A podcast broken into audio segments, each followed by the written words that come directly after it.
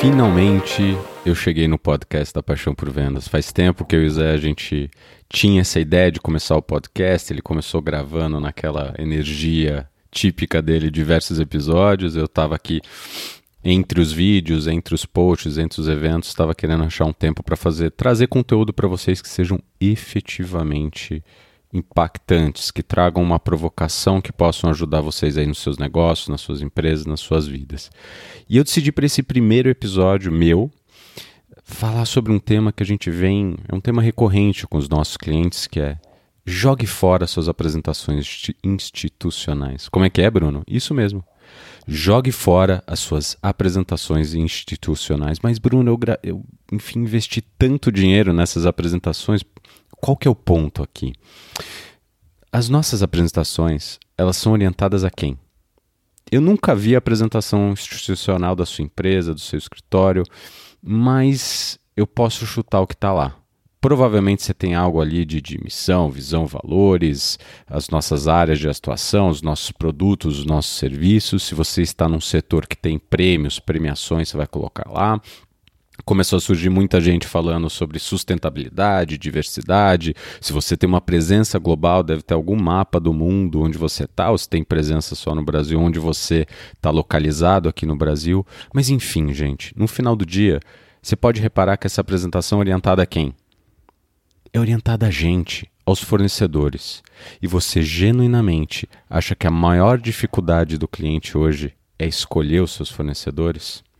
Quando a gente deixa o ego na porta e começa a ter um pouco de humildade, a gente repara que a maior dificuldade do cliente hoje, principalmente olhando para o B2B, é decidir o que ele ou ela vai fazer, como eles vão fazer, e como eles vão criar muitas vezes o consenso coletivo em torno dessa mudança. O que a gente está vendo, e eu vou dedicar um episódio aqui do podcast só a isso, é que o número de stakeholders que participam direto ou indiretamente do processo de compra do cliente está aumentando exponencialmente ano após ano.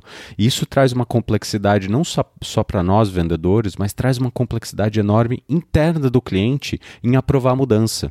Porque no final do dia, o que a gente está vendendo é mudança. Enquanto os nossos discursos, enquanto o nosso pitch de vendas for altamente orientado a nós, fornecedores, nossos atributos, aos nossos benefícios, às nossas características, a gente não está conectando com a maior dificuldade do cliente. O que a gente diz aqui na Paixão por Vendas e também na PPV Law é que nosso grande objetivo é ser um conselheiro de confiança do, dos nossos clientes, um conselheiro, uma conselheira de confiança dos nossos clientes.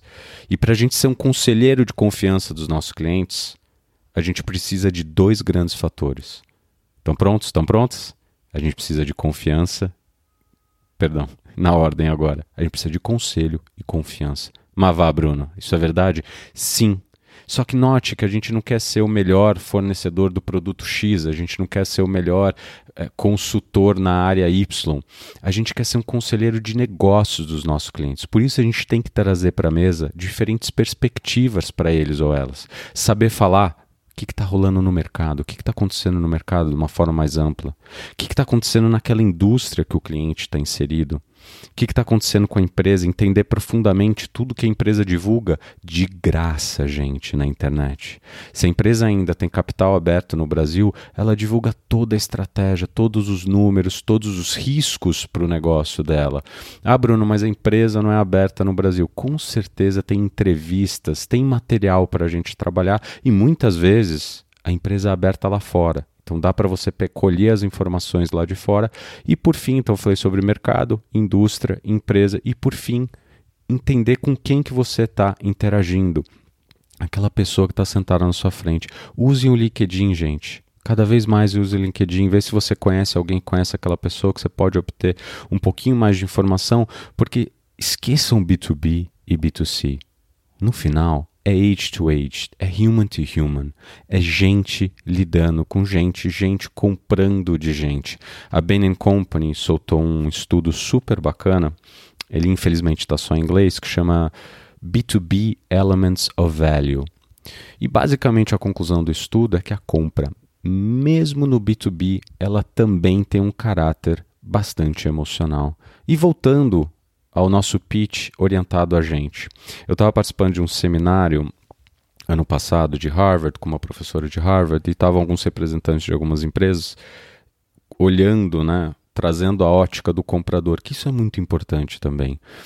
Uh, se você não teve a oportunidade ainda de literalmente sentar na cadeira do, do comprador, da compradora, esse é um exercício super bacana para vocês trazerem. É uma estratégia, na verdade, que a própria Amazon usa, que é a estratégia da cadeira vazia.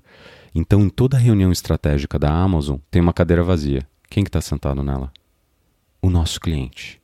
Só que essa cadeira, ela começa vazia.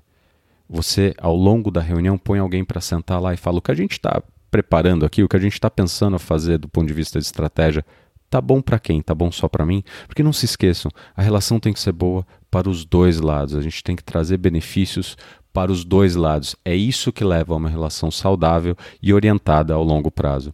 E quando eu estava nesse seminário, um dos compradores fez a seguinte provocação: assuma que algum filtro você passou quando a gente te chama para conversar. Assuma que a gente fez a nossa lição de casa. Porque parece que essas reuniões, essas interações, a gente está querendo provar que a gente é bom. A gente está querendo comprovar que a gente é limpinho. E no final do dia, algum filtro a gente passou. Então, invista menos tempo falando de você, falando dos seus atributos, das suas características, invista mais tempo em fazer boas perguntas, perguntas que lhe permitam conectar com os desafios que o cliente já está enfrentando ali na ponta, e a gente vai, vou enfim, investir outros episódios para falar sobre isso. Perguntas que você preparou antes de estar frente a frente com o cliente e traga para a mesa novidades. Traga para a mesa insights, mesmo que no final do dia você não converta aquela venda naquele momento, porque esse é outro problema. Se a gente tem como vendedor uma visão de curto prazo, dificilmente a gente prospera no longo prazo. A gente acaba tomando decisões equivocadas, a gente acaba jogando nossa margem no lixo porque o emocional toma conta, porque a gente tem que bater a cota. E não que isso não seja importante, mas no final do dia, quanto mais a gente tiver é, visão de longo prazo das nossas prospecções, se provocando, eu estou gerando valor nessa interação que eu estou tendo, mesmo que eu não converta, porque também no final do dia, como, como os ciclos de compra estão cada vez mais longos, a gente não pode ter expectativa que cada reunião a gente vai conseguir converter uma venda. Isso é, isso é ilusório e vai ficar cada vez mais ilusório. Então a gente tem que se questionar está valendo ingresso aquela interação com a gente, se a gente trouxe algum valor para a mesa. Recentemente, eu tive dois clientes que ainda não fecharam conosco. A gente ainda está participando lá do, do, das conversas de compra com o pessoal do time de compras. E eles já indicaram a gente para dois outros clientes. Ou seja, eles nem trabalharam com a gente ainda e já indicaram a gente para empresas, para contatos do networking deles. Por que, que isso aconteceu? Para para pensar. Isso aconteceu porque a gente gerou valor naquela interação, poder falar, olha, eu ainda tenho uns trâmites internos aqui para correr, mas eu gostei tanto da nossa interação que eu já quero começar, enfim, faz todo sentido do mundo recomendar vocês. E a gente tem que se questionar por que, que o cliente está se reunindo com a gente. Provavelmente porque tem alguma coisa acontecendo lá dentro. Se a gente não descobre essa coisa e se aprofunda nela, quantas vezes o cliente vem com um problema, você veste a sua capa de super-herói e fala: Eu já sei resolver isso, sem fazer nenhuma pergunta adicional. A gente tem que lembrar que o fato de eu conhecer aquela indústria específica não significa que eu conheço as, as dinâmicas daquela empresa específica, por mais que eu me prepare. Por isso que eu preciso aprofundar mais, preciso saber fazer boas perguntas. E a gente vem vendo muito aquele vendedor, aquela vendedora mãe de Ná, né? Não, eu tenho absoluta certeza que o cliente está precisando, eu sei o que está passando na, na, cabeça do cliente quando você olha para o pós-venda, né? Para o atendimento. Não, eu sei que o cliente está satisfeito. Sabe como?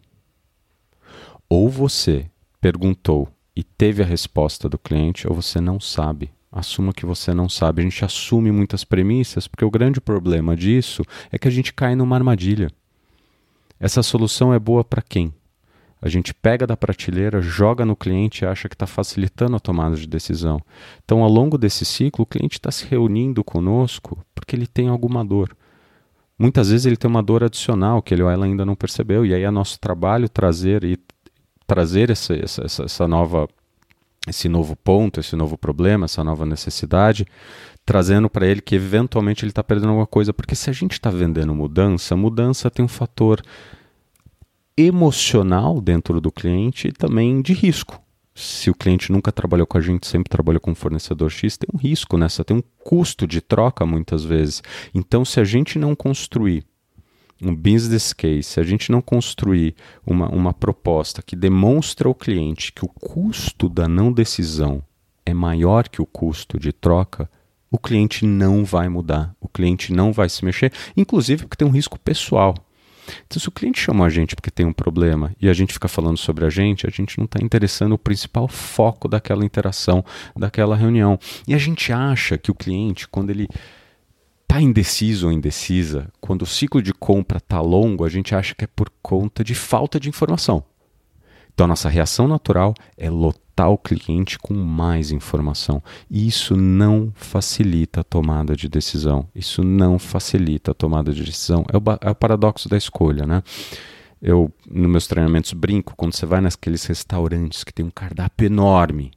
É fácil escolher? Provavelmente não. E se você vai nesse tipo de restaurante mais vezes, a sua grande tendência é escolher o mesmo prato que você sempre escolheu. Agora pare e pensa. Por quê? Porque você tem medo da mudança, você tem medo de correr o risco, porque muitas vezes você muda. Ah, não, hoje eu estou me sentindo criativo, hoje eu quero tentar algo diferente. Aí chega o seu prato, chega o prato da pessoa que está sentada na tua frente e fala: hum, fiz besteira.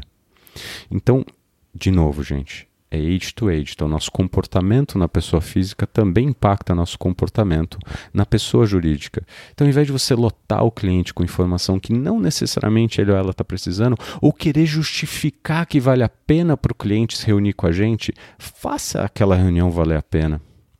E para deixar vocês, esse primeiro episódio, com mais uma provocação. Eu queria que vocês entrassem no site de vocês, da sua empresa, do seu escritório o seu site está falando sobre quem? Provavelmente você vai enxergar que seu site está falando sobre você, não sobre os desafios, objetivos e necessidades dos seus clientes. E agora faz o seguinte na sequência: abre o site dos seus concorrentes. Vocês vão notar algumas coisas muito parecidas. E volta à cadeira vazia da Amazon se coloca no lugar do teu cliente com todas as janelas, todos os sites abertos lá, olhando os possíveis fornecedores para um específico projeto, para uma possível, uma possível compra, contratação. Você acha que ele consegue diferenciar?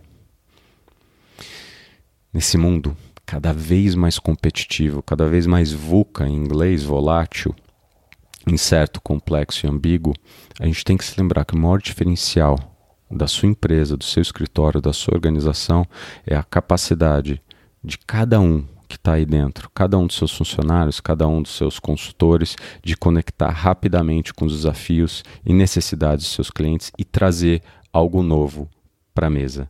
Gente, foi um prazer. A gente vai, enfim, vamos publicar bastante episódio, bastante conteúdo bacana para vocês. Foi um prazer. Até a próxima. Boas vendas para vocês.